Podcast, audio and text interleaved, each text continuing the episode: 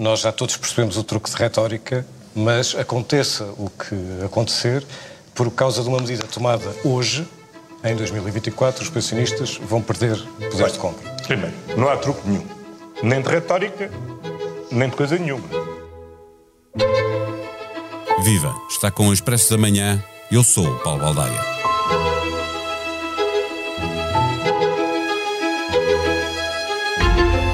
António Costa esperou por setembro para apresentar as medidas de combate aos efeitos da inflação. Fez-se esperar, deu tempo às oposições para também elas apresentarem propostas, mas nesta semana, em que regressam os trabalhos parlamentares, é do que o governo tinha para devolver aos contribuintes e pensionistas que se fala.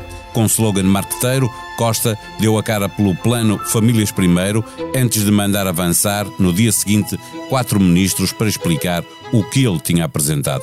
Estava tudo planeado, mas não correu bem. O não cumprimento da lei, com a fórmula de atualização das pensões, eclipsou tudo o resto e o governo viu-se obrigado a dar explicações e a contar uma verdade que não queria escarrapachada. Cumprir a lei implicava com a sustentabilidade das pensões. A Ministra da Segurança Social já tinha aberto o caminho no Expresso e depois no Fórum da TSF ao dizer que aumentar as reformas em 8%, como mandava a lei, tirava 13 anos de vida ao sistema de segurança social. O desgaste que o governo vinha acumulando, com vários tiros nos pés, terá contribuído para a dificuldade de responder prontamente às dúvidas que se levantaram. Houve uma overdose de comunicação a revelar uma necessidade de correr atrás do prejuízo? Responde a esta e a outras perguntas Eunice Lourenço, editora de política do Expresso. O Expresso da Manhã tem o patrocínio do AGE. Abra uma conta AGE Júnior e ganhe uma tela Dreambooks personalizada. Conta até aos 12 anos e mínimo de abertura de 25 euros. Adesões até 31 de outubro de 2022. Saiba mais em bpiage.pt. Banco BPI SA. Registado junto do Banco de Portugal sob o número 10.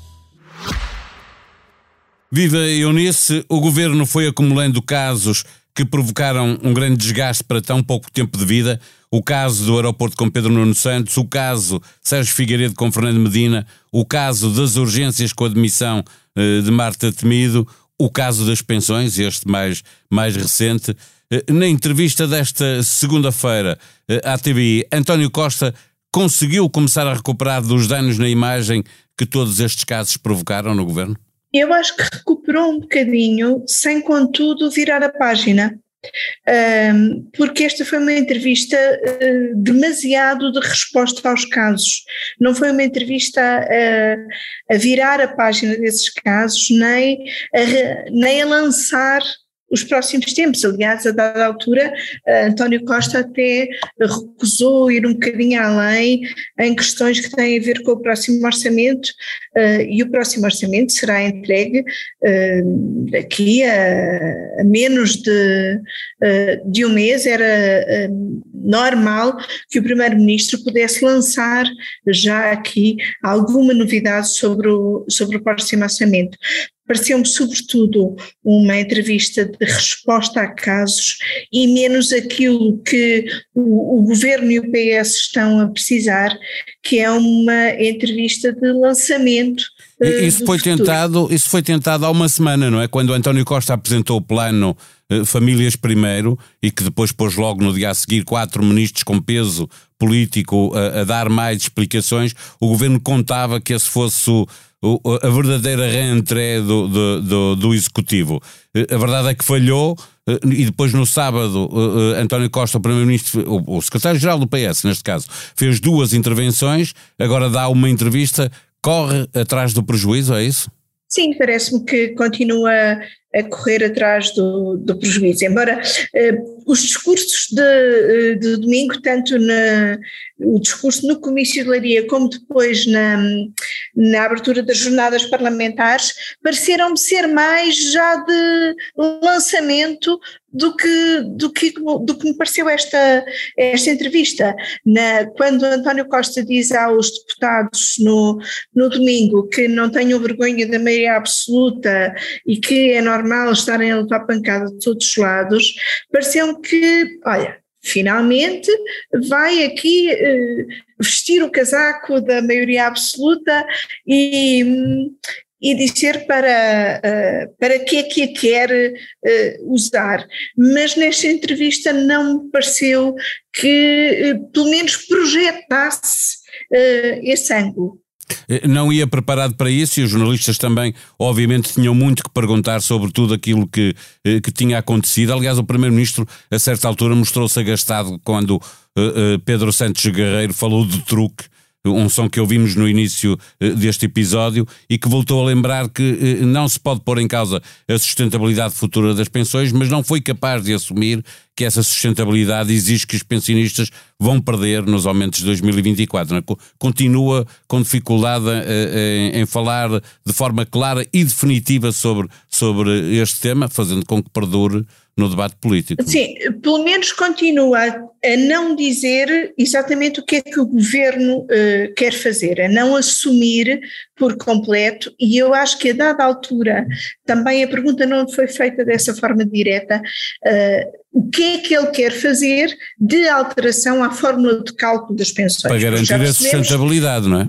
Já percebemos que o governo, para garantir a sustentabilidade, quer mudar a forma de cálculo.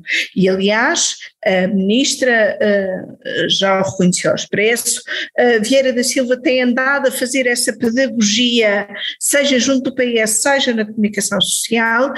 De facto, esta forma tem sido usada em muito poucos anos, na maior parte dos anos é suspensa, mas o, aquilo que António Costa disse hoje na entrevista que é uh, dizer que não pode pôr em causa a sustentabilidade da segurança social e que as medidas sobre as pensões são estas para não pôr em causa essa sustentabilidade. Se António Costa tivesse dito isto há uma semana, o caso das pensões não teria tomado a forma, o tamanho que tomou ao longo da semana. Mas, mas agora vem aí outro, não é? Porque nesta entrevista eh, ele assume que os funcionários públicos não vão recuperar o poder de compra, uh, ficarão muito longe dos 7,4% uh, que ele diz que será a inflação. Há aqui também uma, uma uhum. novidade. Uh, e, e, e, isto significa, olhando para o que aconteceu nas pensões, que o aumento poderá ficar pela metade Uh, ou menos do que isso, porque depois há, há, as carreiras, etc. A massa salarial sobe sempre muito acima do, do, do que é determinado como aumento. Podemos esperar aqui conflitualidade social. O, o governo, com uma maioria, vai, vai ter mais problemas quando tinha uma geringonça. Sim, eu acho que é inevitável, até porque quando tinha a geringonça tinha uma CGTP de certa forma condicionada pela geringonça, que agora não tem, portanto vai ser eh, o primeiro processo orçamental completamente livre eh, de, de geringonça em tempo normal, não é?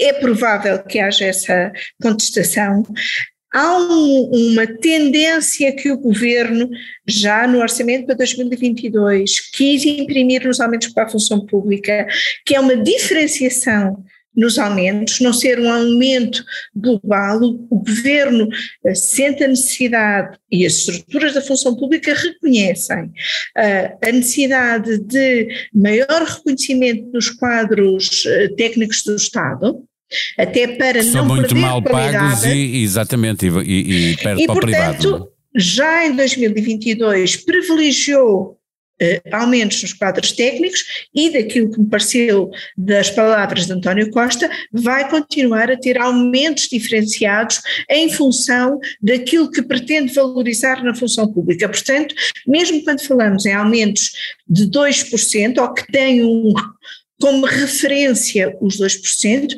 podemos estar a falar de aumentos que podem ser um bocadinho acima dos 2% para alguns. Eh, o Primeiro-Ministro também falou. Para outros. Sim, mas também falou que, que é preciso, além desses 2% que deve ser a base da inflação, eh, contar com a produtividade e com o crescimento da economia, portanto, haverá aí mais qualquer coisa em cima dos 2%, não é? Sim, e, e aí parece-me que ele não está a falar só para a função pública, está a falar para os salários em geral, não só porque uh, o referencial da função pública é muitas vezes usado para os aumentos no, no privado, seja porque há um compromisso deste governo de uh, aproximar uh, a média salarial da média salarial europeia em relação aos respectivos PIBs.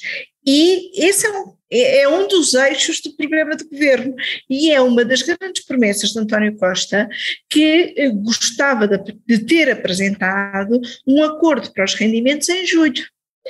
Ora, não houve acordo nenhum em julho. Há uma semana António Costa dizia que queria acelerar esse acordo. Continua a não haver propriamente discussão eh, em concreto sobre o acordo para os rendimentos na concertação social, e eu acho que seria do interesse de todos, eh, patrões, sindicatos e governo, que essa discussão de facto acelerasse na concertação social, embora não veja forma dela acelerar antes do orçamento. E, para fecharmos esta nossa conversa, o Primeiro-Ministro eh, voltou a lembrar as dificuldades de, de, de, termos vivido numa, numa pandemia, eh, ele já tinha referido que não se via há 100 anos, o que é verdade, uma inflação eh, que só compara com o que aconteceu há 30 anos. Isto vem aqui num padrão que parece revelar uma estratégia de comunicação. Quando ouvimos a Secretária de Estado da Administração Interna dizer que um algoritmo mostra mostra que os incêndios podiam ter queimado mais floresta do que queimaram, o Ministro da Educação a dizer que há menos alunos sem professor do que a Pordata e a, e a oposição tinham previsto. Eh, eh, podia ser pior? É o lema para estes tempos? É, é, é uma expressão que nós portugueses usamos muito. Mas que eu acho que é, soa sempre como desculpa quando é usada na boca de um membro do governo, seja uma secretária de Estado, seja o primeiro-ministro. E, portanto, essa expressão do podia uh, ser pior, eu acho que nunca resulta bem na comunicação governamental. Se calhar é preciso rever esse argumentário.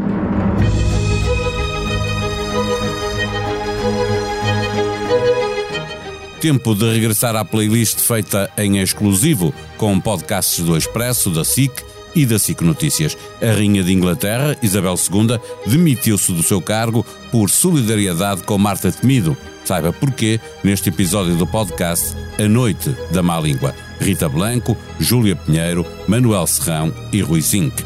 Um pouco mais a sério, Pedro Cordeiro conversa com Ana França sobre um reino pouco unido e órfão de Isabel II. Rita Pereira de Carvalho esteve à conversa no podcast As Mulheres Não Existem e lembrou que durante a pandemia ninguém bateu palmas às empregadas da limpeza nos hospitais. Também de regresso, no Perguntar Não Ofende, na semana em que começam as aulas, Daniela Oliveira conversa com o Ministro da Educação, João Costa. A sonoplastia deste episódio foi de João Luís Amorim. Tenha um bom dia, nós voltamos amanhã. Até lá.